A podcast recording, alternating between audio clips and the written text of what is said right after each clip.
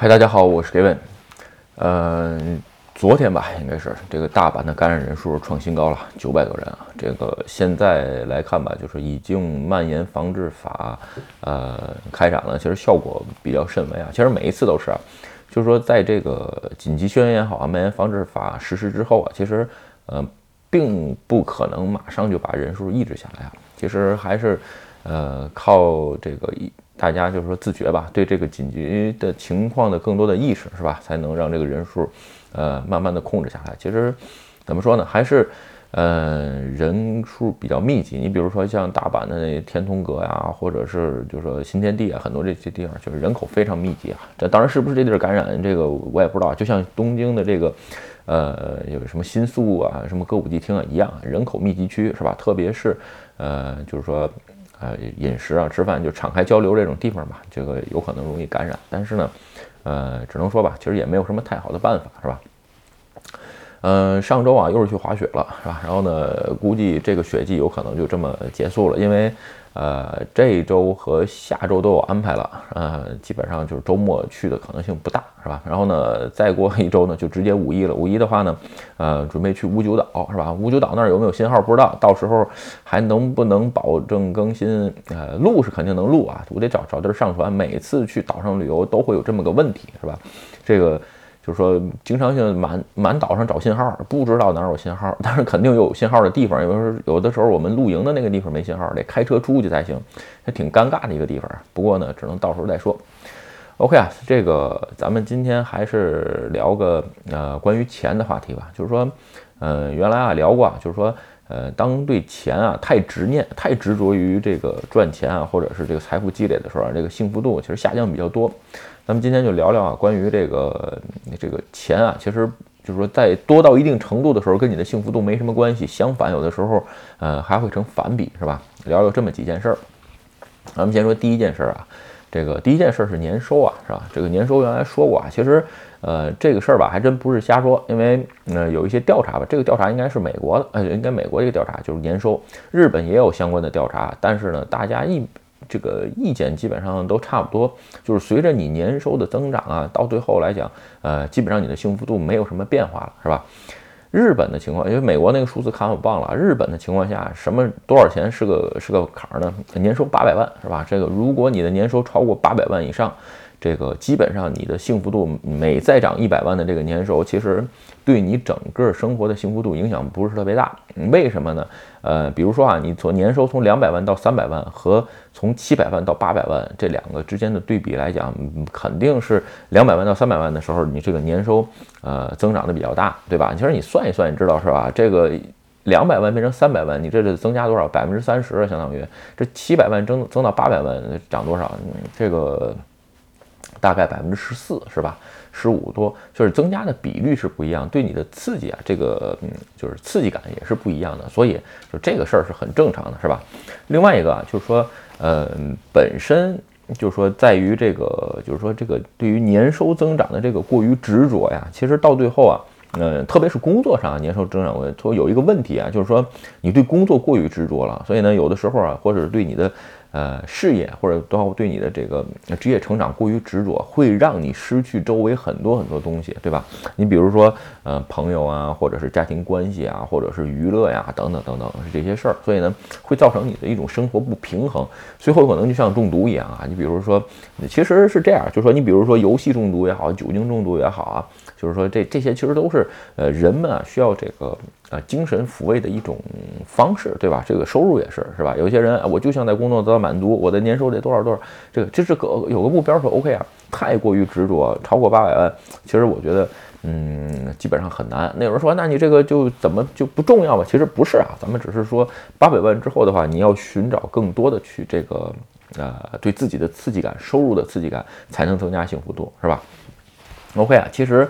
呃，跟这件事儿一样的，就是第二点，是吧？第二点就是关于这个资产上形成，资产上也一样。日本这个也做过一个调查，就是说，嗯，当你的这个资产啊，呃，超过一亿的时候，基本上你的这个金钱能给你带来的这个幸福感，基本上就不会增长了。为什么说不会增长呢？呃，因为已经到一个极限了，为什么？就比如说日本是这样，就是说年收一千万是个大坎儿，这个这个家庭这个资产啊超过一亿也是一个非常大的坎儿，这在日本。所以呢，就是说你在每个国家不一样啊，这个国内有可能又是一个数字，美国有可能是一个数字，因为日本大家常说的语言当中这些数字是非常非常敏感的数字啊，年收一千万啊，这这人很厉害，对吧？一亿一亿资产啊，这个这个嗯很厉害，这资产家或什么，就说。这是人们共通的一种认知，所以咱们只在这个特定的环境下说，是吧？相反啊，这个当你的这个资产超过一亿之后啊，有些人啊不仅幸福度没有增长，相反这个幸福度开始下降。为什么呢？焦虑，更多的焦虑啊。这个为什么产生焦虑？其实也很简单啊，就是怕资产减少了，因为你已经感受过一次，哎，这个资产有一亿的这个这个这个幸福度了，是吧？当他一点点往下减的时候，你会发现，哎呀。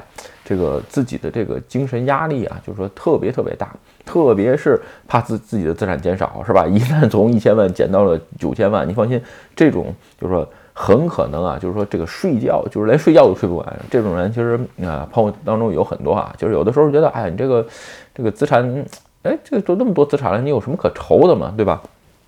其实呢，他更怕。这个资产减少，为什么呢？因为他知道他积累到一亿的时候，这个资产其实很不容易，是吧？确实是谁都是啊，这个第一桶金非常难积累。但是真正积累完了之后，哎，如何让资产保这个增值，又让资产保值，然后呢，哎，不让资产减值，其实这是需要更多更多的精力，是吧？所谓中国人有一句话，这个什么，呃，赚钱容易守财难，是吧？其实还是一样的，很多时候是。然后把另外一点啊，就是说，呃，刚才说了，这个收入和资产积累啊，其实基本上都是一个呃相互的关系。你的收入达到一定程度程度的时候，你的资产也会随着慢慢的积累。但是这个绝对不是一个线性的啊，它到最后会成一个平行，是吧？嗯，所以说对于收入跟资产的方面，不要太过于执着，是吧？否则的这这这这种情况下，就是给你带来不会带来太多的幸福，是吧？OK 啊，咱们再往后说吧，就是说关于这个呃花钱上的事儿，就是说花钱啊，现在也是跟这个呃，有时候我在视频上聊过啊，不是你得会花钱，是吧？有时候网友跟我说，花钱这事儿我最最占行了，是吧？有多少钱我都能花了，其实。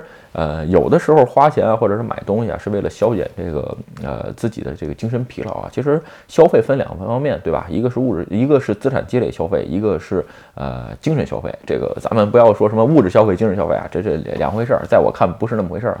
消费分就分两种，一个是资产型，一个是资产积累型消费，另外一个就是呃精神型消费。什么叫资产型积累消费？就是说你现在花出去的钱，对于你以后的资产增值是有帮助的，对吧？你比如说你现在这个消费，呃，你在你现在这个钱的使用上啊，你比如说你买什么股票啊、基金啊、虚拟货币啊、黄金的、不动产这些都算是吧？它虽然现在买出去了，那钱花出去了，但是有可能也跌是赔是吧？但是呢，它对你以后的资产形成有帮助，这是一类消费是吧？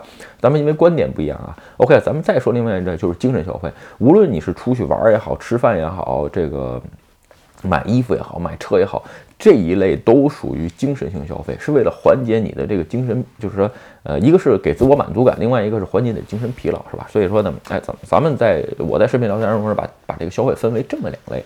所以在这种情况下，就是说，呃，为什么说对于买一些比较贵的东西啊？你比如说，哎呀，我这个努力好久是吧？买个什么这个 LV 的包是吧？要不买个什么这个什么 GUCCI 的包什么的，这个东西呢，哎，对我这个就很有成就感。偶尔买可以啊，这个。但是就是说，如果你真的到每一次都需要。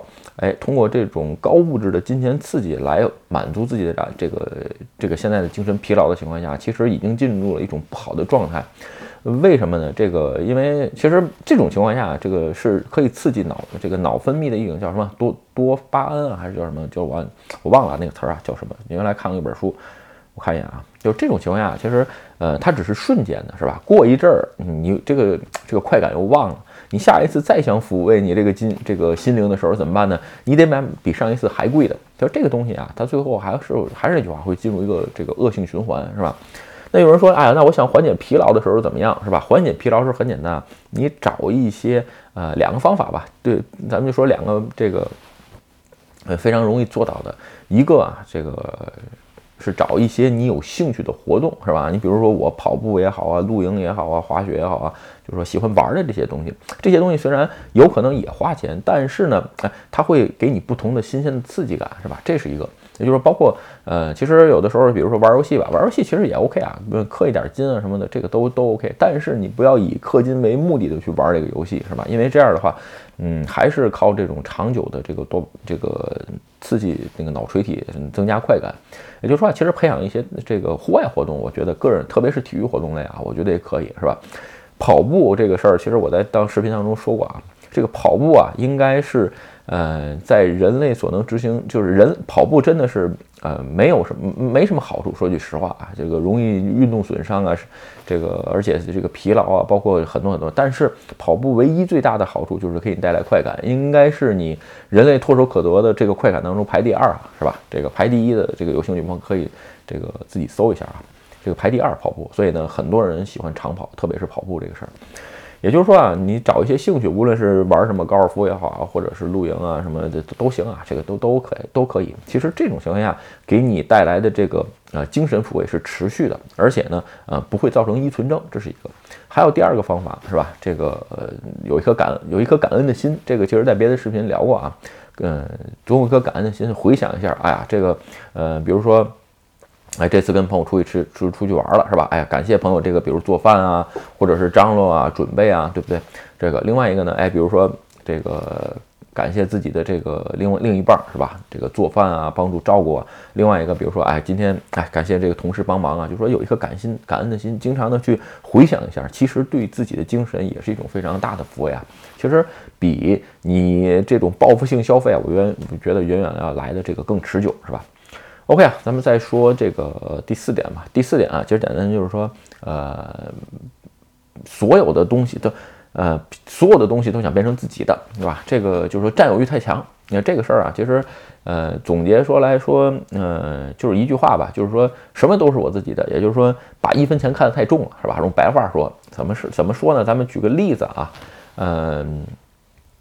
怎么说呢？你比如说啊，这个我不知道各位就是扔扔东西的时候怎么扔，咱们就拿扔东西这个举例子是吧？我家扔东西吧，呃，两个方法是吧？就是说有些的朋友觉得，哎，你看这东西这鞋，咱比如鞋鞋坏了还能穿是吧？接着穿不买新的了，或者说，哎，这东西可能还用到，特别是这两句话，就是我不太喜欢这两句话。为什么？你比如我家扔东西，想扔东西之前，无论任何东西，我就把它放到一个纸箱子里头是吧？噼里啪啦放进去。哎，非说这个东西有用是吧？我说行，OK，咱们放这个纸箱子里边，然后呢贴一个胶带，上面写一个日期，一年之后的今天，呃，一年之后的今天，如果这个箱子我在一年之内都没有打开过的话，这个箱子这个纸箱子我不会再打开，我当时会把它呃就这么直接扔掉。为什么？一年我都不会摸一下的东西，说明以后我也不需要，那我就扔到，我就把它扔掉了。这是这是我家扔东西一个原则，是吧？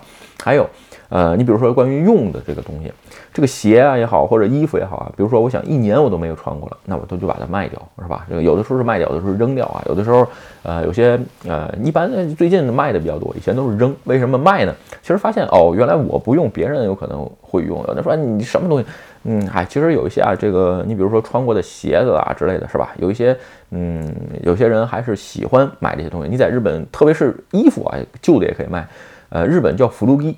这是很多人特别喜欢，比如说，特别是牛仔啊，或者一些经典款的鞋之类的，这种做旧的效果，在日本是能卖掉的。日本对于这个，呃，中古物，就是，嗯，二手衣服啊，本身不抵抗，所以呢，哎，卖是能卖个不错，而且确实是质量不错，而且都是一些呃比较经典的牌子或者经典的款系，是吧？在这种情况下，就是说，呃，你。就是说，啊，你可以缓解自己的这个疲劳。有些人就是什么都拿，什么都想留着，是吧？所以呢，这啊，这衣柜永远有穿穿不完的衣服，永远有用不到的刀堆在哪儿都是。其实这种情况下，你到最后的结果是造成心理疲劳，而且你在买东西的时候，哎，要不然你就是无止境的，就是无止境的去购买去消费；要不然呢，哎，就是说买什么都不舍得，总特别小气，是吧？所以呢，哎，不要什么东西都想变成自己的，有一些不用的、该送的、该扔的、该卖的，是吧？处理一下，是吧？另外一个。嗯，不要太看重，比如说，包括你的另一半花钱也好啊，或者是你的，呃，比如说你给朋友，比如出去吃饭，你请客，哎，这次我请了，下次你请，这个，嗯，别这样，是吧？这个怎么怎么说呢？要不然你就都是 A A，是吧？这个谁也不欠谁，是吧？要不然你要是你要是花钱请客完了之后，就不要再琢磨，对吧？其实吧，这个钱这个事儿吧，就是个润滑剂啊。说句实话，这个不就是用的嘛，对吧？如果说你能花钱解决，比如说夫妻关系啊、朋友关系啊，包括在职场的关系，比如跟同事出去，哎，这次那就我掏吧。其实这个事儿是这样，是不是量力而行，并不是说我的意见不是说每一次都要你做，或者是大家都这个嗯轮着请啊，其实没必要啊。就是说呃量力而行，A A 是一件挺好的事儿啊。但是如果真的是需要呃花钱去解决的一些这种情况下，钱只是个润滑剂。相反，我刚才说的这些。呃，各种的人际关系呢，是嗯，有的时候是完全靠钱是解决不来的，是吧？OK 啊，咱们再说最后一点吧。最后一点啊，就是关于这个投资啊，总想这个一招鲜的这个，就是我总想一夜暴富这种，就是这这种情况下，其实啊，你的幸福度其实也比较差，是吧？刚才咱们为什么说呢？你比如说啊，其实现在的这个网上，还有各种朋友圈啊和各种软文啊，充斥着这种就是一夜暴富，是吧？呃，我在我当中视频聊过很多啊。一般我投资的这个东西也好，或者我比如说买的呃基金也好，投资也好，一般的呃这个利率都在百分之五到百分之八之间，超过百分之十，基本上我就认为这个东西有问题。说句实话，因为这是我个性比较保守，在这个钱的投资上面。但是呢，经常性，你比如说你在一些呃朋友圈啊，包括推特就能看见啊，这个人啊，这个一个月是吧，我就把这个。嗯，手里的这个三百万日币变成了一亿，就是这种新闻很多啊。当然了，有真的，有假的，也有骗子，也有让你交智商税的。看这种东西看多了吧，这个说实话，只会造成自己的这个各种的焦虑，完全没有必要。嗯，怎么说呢？简单点说。真，我觉得一般的富豪吧，这个财富都是一点点积累的。真的靠一夜暴富的有，肯定是少数，对吧？你比如说股神巴菲特也是买长期股，对吧？至于现在的什么贝索斯也好啊，比尔盖茨也好啊，包括这以前的乔布斯什么的，他们的财富或者这些都是一丁点一丁点积累的，而且经历过失败，也经历过各种各样的坎坷，是吧？这种情况下，哎，赚来的钱，一个是比较长久，另外一个他没有任何依存症。你真的是，比如靠买彩票。中奖的，后来呢？哎，又发家致富的。其实，嗯，我个人认为你在历史上基本上找不到什么人。为什么这种靠一次刺激这个脑垂体，然后增加刺激感获得的财富，其实是很难持久，是吧？另外一个就是说。呃，一旦你一夜暴富之后尝到的，你比如说啊，简单点例子，就是说，那你比如说炒这个 FX 是吧？炒炒期指啊等等，有一夜暴富的人很多，但是赔的也很多，赔的人也很多。嗯，并不是一概而论，就是说他已经尝过一夜暴富的这种机会了，是吧？已经尝过这这种甜头跟好处了，你再让他非常非常这个呃，就是日语叫几密啊，就是说一点一点的这个。呃，叫中文叫什么？吭哧瘪肚的从百分之五、百分之十的这个利率赚钱的话，他塌不下来这个心。所以这种情况下，对于财富的长久积累，我觉得，呃，不是一个好处啊。另外一个，真正就是说，其实还是那句话，第一桶金积累的时候确实是很困难。当你有了第一个一千万，有可能你的第二个一千万非常很快，你的第一个一千万有可能会花很长时间，但是你第一个一千万到第二个一千万不会花太长的时间。当你有了五千万到一亿的时候，又不会花很长时间，对吧？其实这个都是一个会成指数啊成长的一个事儿，所以呢。我个人在投资上这个事儿吧，嗯，还是不要采用这种一招胜负。而且还有一个一招胜负好一点，就是说你一旦这个赔了的情况下，就是致命伤，你永远无法东山再起。这就是我刚开始就是在别的视频当中也聊过，无论是做任何事情，是吧？一定不要给自己造造成致命伤，无论是心灵上的打击，还是这个这个财富上的打击。如果是致命伤的话，对你以后东山再起的话，其实有很就是很难很难，没有什么帮助，是吧？OK 啊，最后吧，总结一下吧，关于这个。就是说，有钱也不一定幸福这个事儿吧，其实避免的就是为了防止这种一下这种，嗯，这种呃一下的，就是瞬间的刺激给带来自己的这个幸福感，是吧？其实呢，这种幸福感很短暂。为了培养自己长长期的这个幸福感，怎么办呢？一共就五件事儿，咱在视频当中说过很多了，是吧？呃，赚钱的能力、存钱的能力、用钱的能力。呃，还有增值的能力，再加上这个花钱的能力，一共就这么五点，对吧？所以呢，无论你怎么去考虑事情，其实基于这五点来讲，我觉得都能走得更长更远。OK 啊，今天这个视频啊，咱们就跟大家聊到这儿。如果你觉得我的视频有意思或者对你有帮助，请你帮我点赞或者分享，欢迎加入盖文的会员频道，对我多多支持。拜拜。